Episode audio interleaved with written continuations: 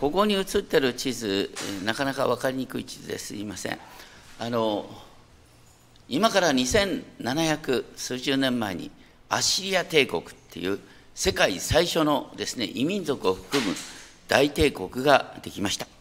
時代的には、ね、ダビデ・ソロモンソロモンの時から200年ぐらいエリアの時から100年ぐらい経った時ですけれどもあのこのアシリアの中心にですねあのちょっとクリーム色の部分がありますね。これがあのとティグレス・ピレセス3世っていう人がですね王権についたあたり紀元前750年あたりですけれどもそこから彼の30年近いですねあの知性の中でその領土がどこまで広がったかっていうんであの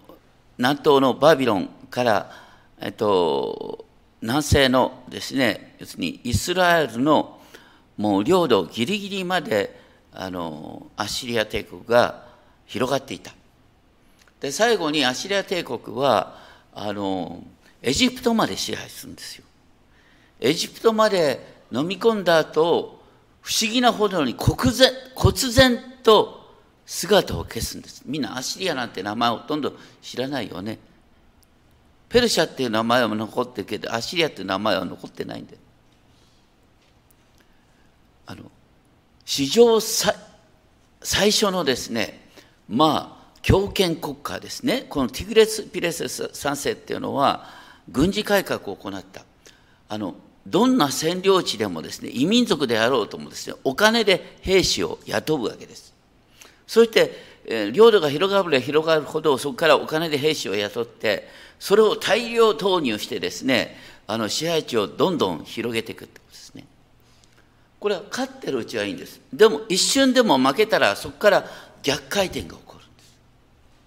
だからあっけなく歴史から名を消すんです。でもこのティグラツ・ピラセスと同一同世代の王様が今日出てくるアハズっていう王様です。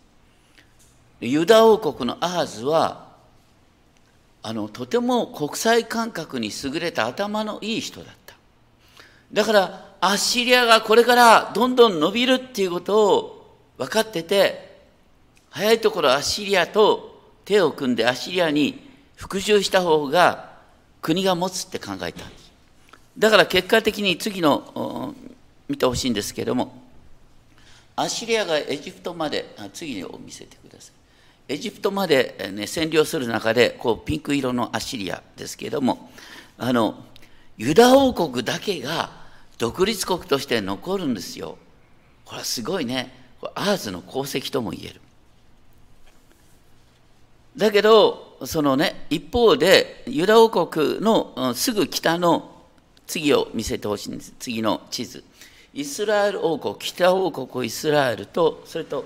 あのアラムえー、すぐ青色が北王国イスラエルですね。そしてあの 右上の方ですね、えー、クリーム色がアラムですけれども。この2つの王国がですねあの あれです。北を北からアッシリアが攻めてくるもんだから南王国のユダを巻き込んでね3つの国の連合を組もうとする。それに対してアーズはいや怖いのはアッシリアだと言ってあのこの連合に参加しなかったんです。それであのこの北王国イスラエルと、ね、アラムがまず南を服従させなければ南に傀儡政権を作ろうと思って攻めてきた、ね、最近も傀儡政権を作ろうと思って、ね、どっかの国が攻めたって話が今年ありましたよね。そういう文脈がこの当時この時代だもう地図はいいいです。でとにかくですね 7章1節見てほしいんですね。7章1節に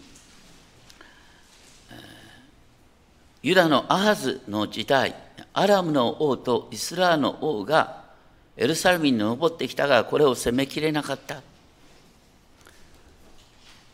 でもそのね、あのエルサレムはどうにかあの独立を保つことができたんだけどアラムがエフライムエフライムっていうのは北王国の中心ですね。だから北王国イスラエルとアラムまたシリアが手を結んだという話を聞いてもう私たちはそれに対抗できないって、みんなの心が、ね、林の木々が揺らぐように揺らいだって。すごいみんなが怯えた。そういう中で7章3節4節ですね。神がイザヤを通して王アーズに語った。気を確かに持ち落ち着いていなさい。また目を見張り落ち着いていなさい。恐れてはならない。で次の動詞は心を弱らせてはならない。と言ってこの二つの煙る木切れの燃えさし。こんなね二つの国なんか今すぐなくなりそうとなんだよってことを言ってるんです。これはまあ例えはあんまり良くないかもしれないけど皆さんの手前にですね恐ろしいチンピラが迫ってきた。チンピラを止めようと思うとですねあの広域暴力団に助けの手を求めるとすぐねチンピラ下がってくれるかもしれないけど。だからアーズがやろうとしたのは、ね、目の前の2つの国を退けるためにあのさらに北の大帝国アッシリアに助けを求めた。それはかえって恐ろしいことになる。そのことが7章7節でね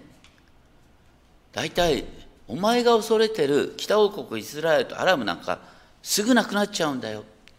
特に北王国についてはエフライムは65年のうちに打ちのめされて一つの民でなくなる。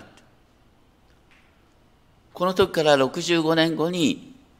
北王国イスラエルの民やサマリアの人々は遠くにね強制連行される。反対にサマリアの地に全くの異教徒が運んでこられる。だからねイスラエルって国サマリアって国はなくなっちゃうんだよ。って言ってアハズはね国際情勢をよく見てるようでありながら肝心のことを見てなかった。何かっていうとね大国の上にイスラエルの神ヤーベがおられる。神様の御心でなければ、ね、アシリアだって攻めてくることはできないんだよ。私たちは本当に恐れるべき方を恐れずにこう地上的な、ね、権力者だとか将来のことを恐れているでも僕なんかそうなんですけどやっぱり怖がりのところがある。恐れてはならないっていうとさ恐怖感情を持つのが不信仰だからって迫られているような気がするだけどカール・バルトというスイスの神学者はこういうことを言った。勇気とは祈りの中で述べられた恐れである。勇気とは祈りの中で述べられた恐れである。恐れの気持ちは正直に神様に訴えたらそこから勇気が生まれるんですよ。冷静な判断と。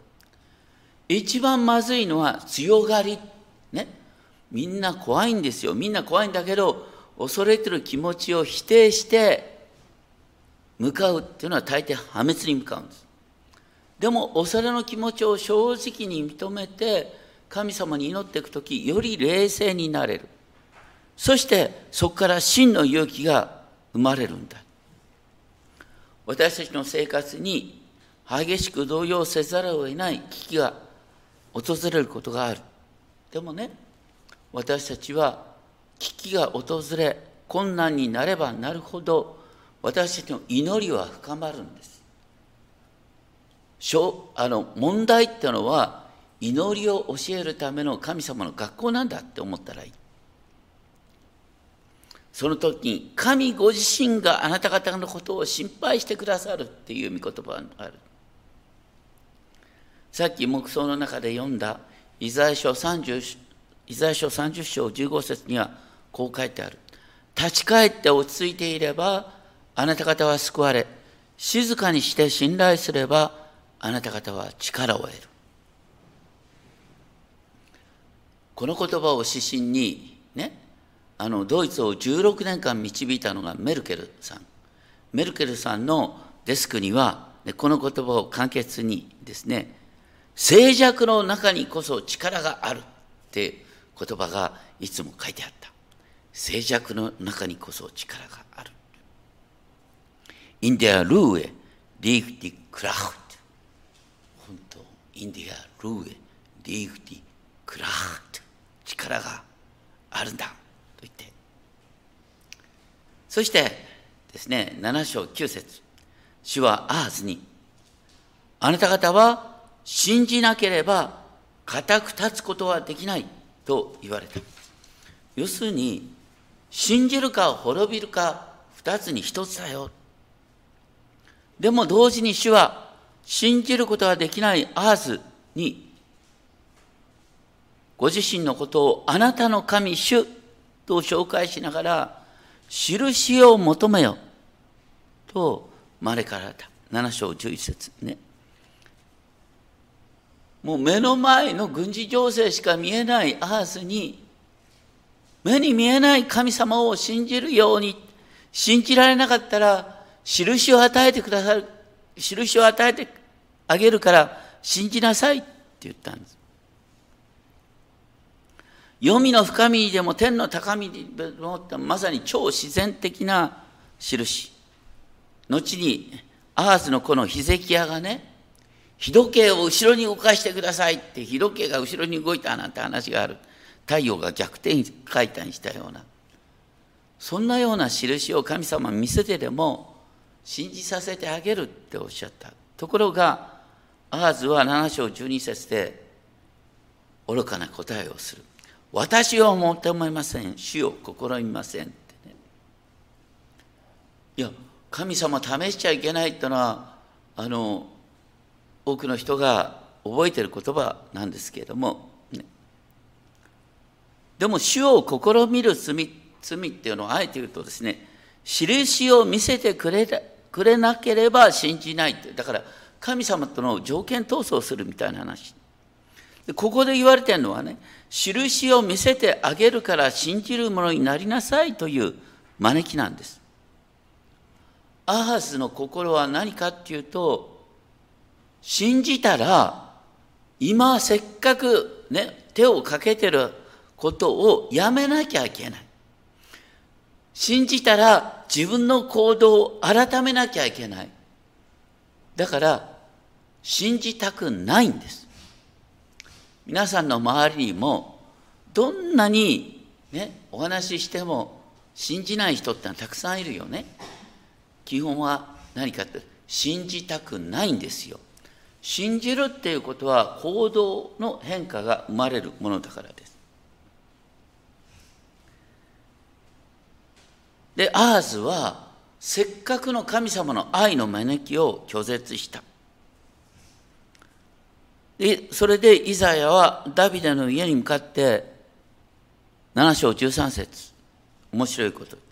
あなた方は人々を煩わすことで足りず私の神まで煩わすのか。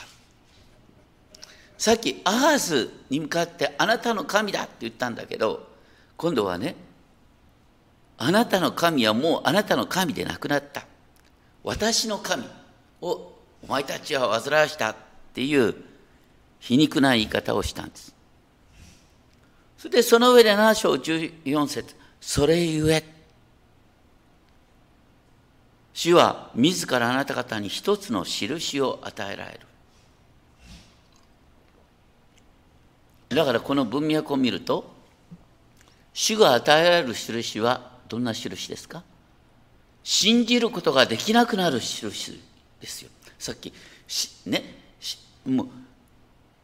印を与えるから信じなさいって言ったところに対してもういやそんなことはいらないんだって言った。だから今度与えられる印は信仰を生み出す印じゃないんです。見よ処女が身ごもっている。皆さんの周りで妊娠した人がいたとしたら少女じゃないっていう印だよねどう考えたって。大体キリスト教の不思議だよ。ね。マリアが処女のままイエス様をね、宿した。そんな話があるから信じられないんだよって思う。でもね、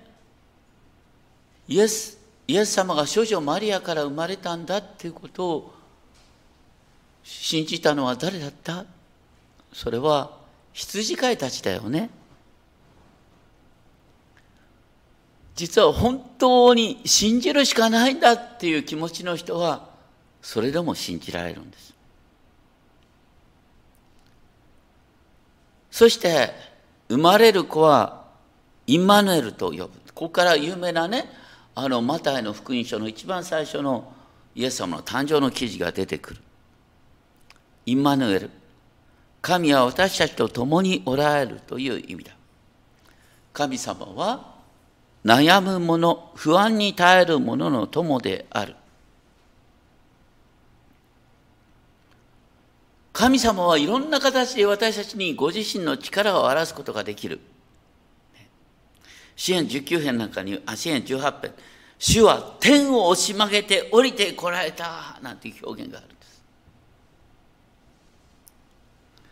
そして7章15節から17節は、ね、なかなかあ読み取るのが難しい。言ってることは、インマヌエルと呼ばれる方が、ね、アハズの必要な時には生まれないっていうことを言おうとしてるんです。まず第一は7章15節で、ね、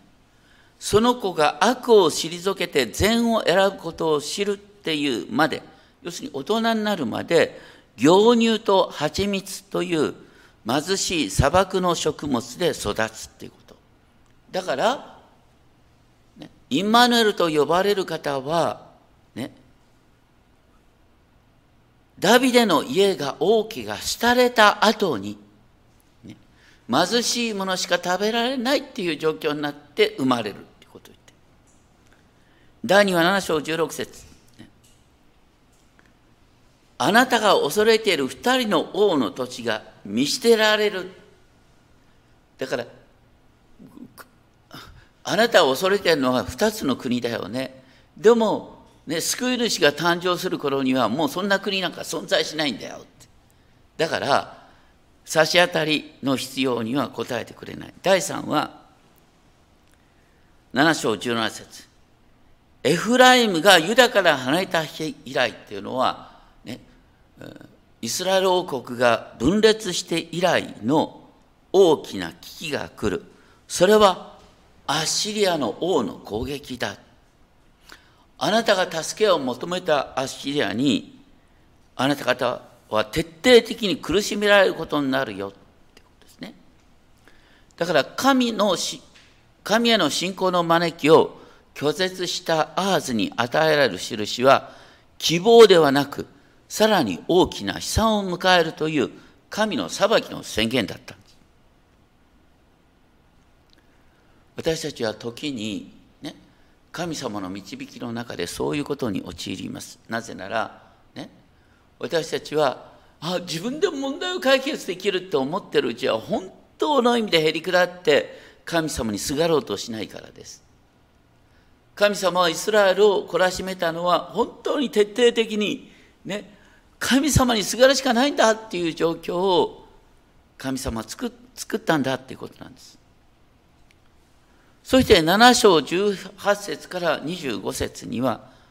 その日という名のもとに、主の御手の中でアッシリア帝国がもたらす災いが描かれます。まず主は約束の地を襲う災いがエジプトとアッシリア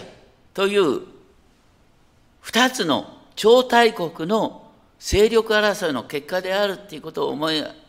思い起こさせながらエジプトのことをあのハエって言ってアッシリアのことをあのハチと言ってもうそれらの王様なんか神の目から見たらすぐに滅ぼされるような小さな存在なんだ。でもその上で20節でね、アシリアの王カミソリって呼びながら、アシリアの王によって、あなたは頭ばかりか、足まで毛を剃られる。これあの当時のユダヤ人の男性にとってひげを剃られるってことはですね最高のあの屈辱なんですねそういう状態になるそれから7章21節22節は家畜を十分に飼うことができないほどの貧しい状態になる。23節24節は父と蜜の流れる血が本当に何の収穫ももたらされないに変わる。その中で8章になって8章1節3節にマヘル・シャラル・ハシュ・バズっていうですね意味不明の言葉が出てくる。これは早い餌食急ぐ分取りこれはあのこう神様がねイザヤに2人目の奥さんをめとるようにってね2人目の奥さんからですねあの生まれる子にマヘル・シャラル・ハシュ・バズっていう名前をつけろって言うんだよね。何かっていうとねこの子がお父さんお母さんと呼ぶことを知る前にアッシリアがねアラムのダマスコとね北王国のサマリアを滅ぼす。その宝を持ち去るよ。そして8章6節でこの民は緩やかに流れる白赤の水を拒みっていうのはこれ神様が将来的にですねエルサレムの城壁の東にあるギホンの泉からねエルサレム城壁のシロアの池っていうところに至るトンネルを神様がねあのヒゼキヤ王のところに作らせるんですよね。だから神様がエルサレムの水源を守ってくださるっていうそういう神様の不思議な計画なんか思いもよらずに、ね、目の前のですね2人の王が、ね、エルサレム攻撃に失敗したっていうことを喜んでいる。神様の計画を見る代わりに目の前の勝った負けたにですね筒を抜かしている。そういう中でひどいことが起こるんだよって言った8章7節ね。アッシリア帝国の真ん中を流れる大河ユーフラテス川の水がユダに勢いよく流れ込み溢れみなぎって首にまで達するだから言ってることはアッシリア帝国がエルサレムを包囲するってことを言ってるんですね。そしてアッシリアのユーフラテスの川の水がねエルサレムの人々の首にまで達する象徴的な表現ね。あの地理が離れてるからユーフラテスの川の水がエルサレムを覆うことなんてないんだけどで面白いのはその時になってその広げた翼はインマヌエルよあなたの地を覆い尽くすって書いてあってもう私は終わりだっていう時になってインマヌエル神が私たちと共におられるという神の救いが見られる。もう絶対絶命の時になって神様を不思議にご自身の翼を広げてエルサレムを守ってくださるんだよって書いてある。さらに8章9節で国々の民といってイスラエルの神を知らない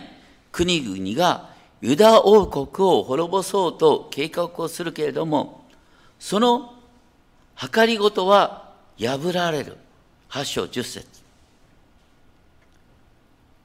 だから周辺国がエルサレムを滅ぼそうと思ってもギリギリのところでエルサレムは守られる。それは神が私たちと共におられるからだって書いてある、はい、皆さんに質問。神が私たちと共におられるっていうのをヘブル語で何て言いますか？インマヌエル。が素晴らしい。その通りですね。だから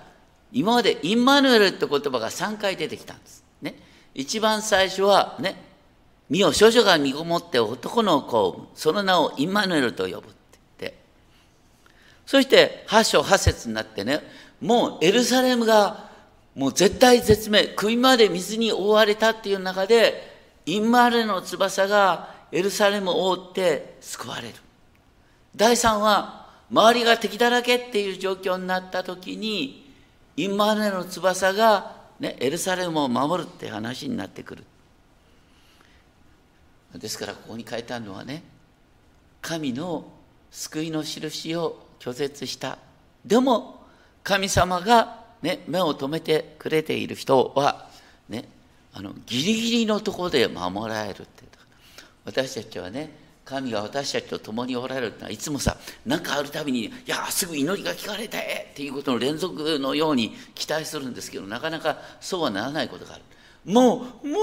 終わりだっていうところになって初めて体験するのが神は私たちと共におられるっていうことだ。なんていうふうに書いてある。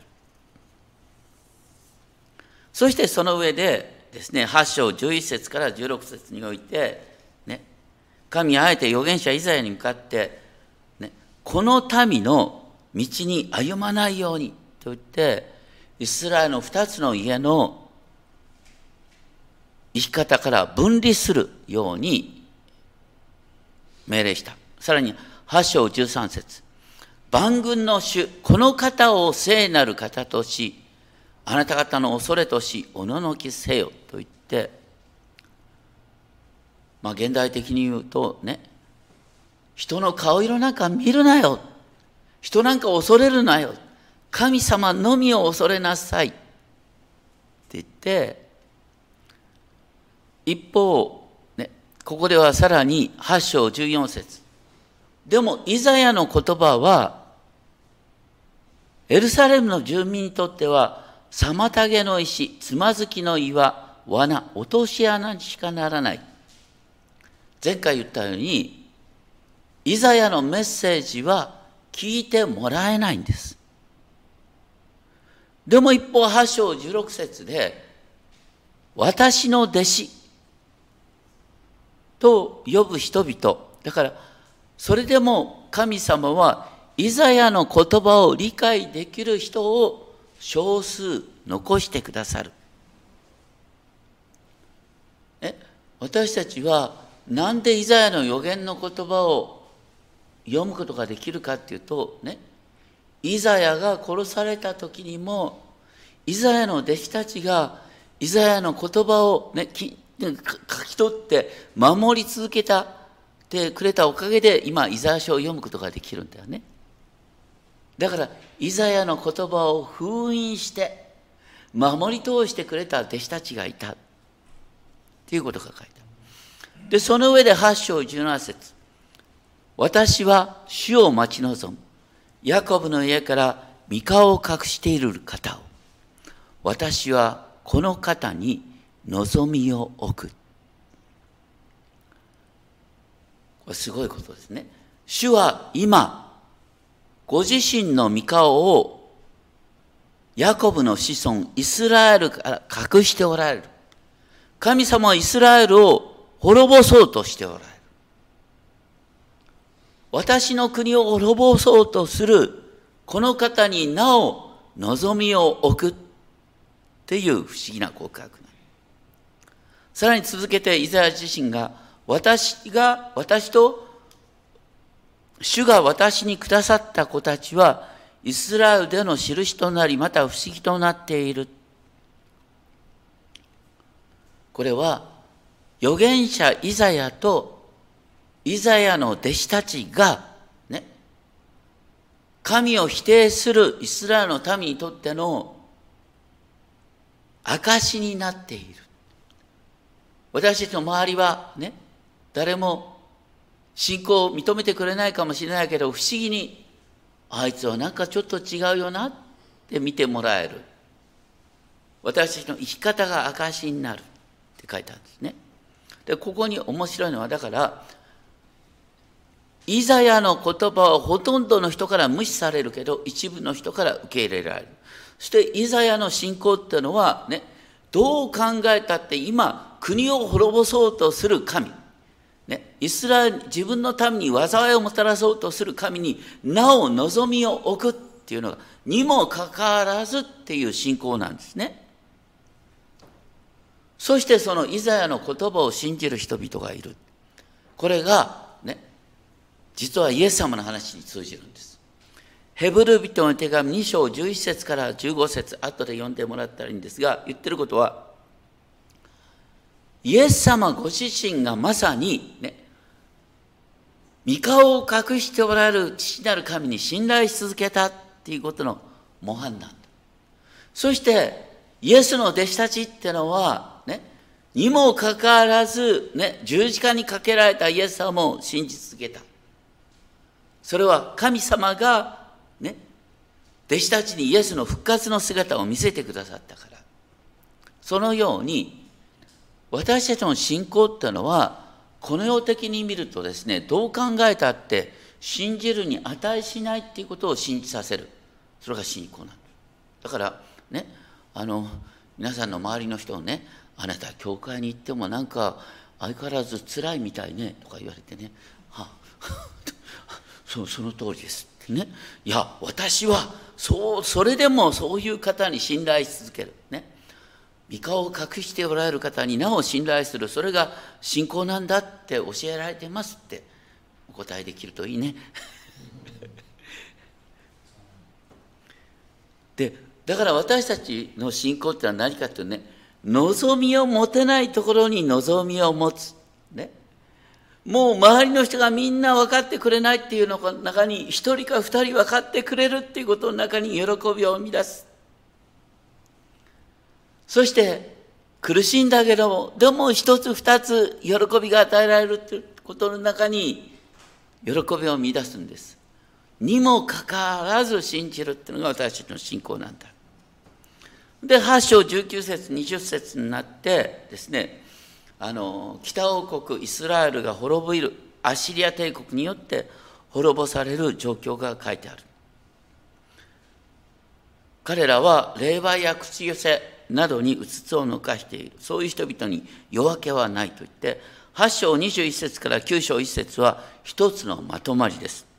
神の民がアシラ帝国によって苦しめられることが描かれる。でもね、ここで、あの、ゼブルンの地とナフタリの地は恥ずかしめを受けるっていうのは、だから、北王国イスラエルの領土、ね、ゼブルンとナフタリに与えられた領土が恥ずかしめを受けるってのは、そこにね、そこの人々が強制移住で引っ張っていかれてそこに異教徒が持ってこられる。で彼らは違法の民ガリラヤと呼ばれるようになる、ね、皆さんが知ってるガリラヤが違法人のガリラヤと呼ばれるようになる。でもねこの地も栄誉を受けるんだよどうしてですか？それはインマヌエルと呼ばれる救い主がこの違法の民ガリラヤに誕生するからだと700年後のことを予言しちゃってるんですよ。で闇の中を読んでいた民は大きな光を見るこうクリスマスの旅ごとに読まれる聖句だ。クリスマスの旅に読まれる聖句がねこの壮大なイザヤの話と、ね、結びついてるってすごい。でそういう中で神様はこの今まさに亡くなりそうだった神の民をそこから増やしてくださるその喜びを増し加えるそしてかつてミディアンの日になされたようにって主がギデオンを立ててねイスラエルを解放した時のような喜びが来るで9章5節戦場の履物とか衣服っていうのは要するに戦いの武具が必要なくなる平和の時が来る。そしてそのような解放と平和をもたらす救い主の出現が9章6節一人の緑子が私たちのために生まれるね。これもあのクリスマスの時に読まれるでしょ？要するに救い主の誕生っていうのは当時のイスラエルにとっては遅すぎる現れなんです。でもそうなっちゃったのは彼らがね神を信じようとしないっていう気持ちを持ってるからまず苦しめないと分かってもらえないっていうことでそういう意味で彼らは苦しめられたんだ。でもそこで現れる救い主が9章6節。不思議。ワンダフル、カウンセラー、助言者、オールマイティーゴード、力ある神、エバラスティング・ファーザー、そして平和の君、プリンス・オブ・ピース。イエス様が実現する世界はどういう世界ですか？今、途上にあるんで。イエス様が実現する世界は、全世界が平和で満ちる世界です。それをシャロームって言います。イエス様はシャロームを実現してくださるんだよ。でも、ね、私たちの目には差し当たり、ね、強い大国が力を持って、ね、小国をいじめるっていう状況しか見えないかもしれない。でも、不思議な形で、ね、クリスチャンたちの広がりっていうのは、ね、イエス様の姿、本当に徹底的にへり下って、力で人をねじ伏せるんじゃなくて、へり下ることによって互いに生かし合う、そういう交わりが広がってくるんだ。でしかも、私たちの信仰は、御顔を隠しておられる方になお信頼するっていうのが私たちの信仰なんだ。だから私たちの信仰というのは何かというとね、目の前のことが全然思い通りにならなくても、神は必ずシャロームを実現してくださる。平和に満ちた世界を神様は実現してくださるんだってことをいつも思いながら、目の前にね、目の前の人に侮辱されても、右の方を打たれたら左の方を向けなさい。戦い迫られても戦うんじゃなくて、へりくだって使いなさい。それによって神の平和が広がってくるんだよ。私たちは夢を掲げた現実主義者なんです。アーズっていうのは頭が良かったようなんだけど、夢のない現実主義者です。ね。夢のない現実主義者ほどもう味気ない人はいないんです。私たちはどんな状況の中でも夢を持ち続けることができる。ね。神のご計画が実は一見もどうしようもない状況の中でも進む。それがインマヌエル。神は私たちと共におられる。どんな悲惨の中でもそれを味わうことができたら幸いです。お祈りをしましょう。天のお父様、インマヌエル予言。それは本当に一見私たちの頭では理解しがたいことです。でも、イエス様はインマヌエルと呼ばれる方として、諸女マリアから誕生しました。この世界はどうなるんだろうって思う中で、神はイエスの弟子たちを通して神の平和を広げようとしておられます。今、ウクライナの地においても、キリストの教会が広がっています。どうか、あなたのご計画、平和を実現する計画に、いつでもどこでも目を向けることができますように。そして、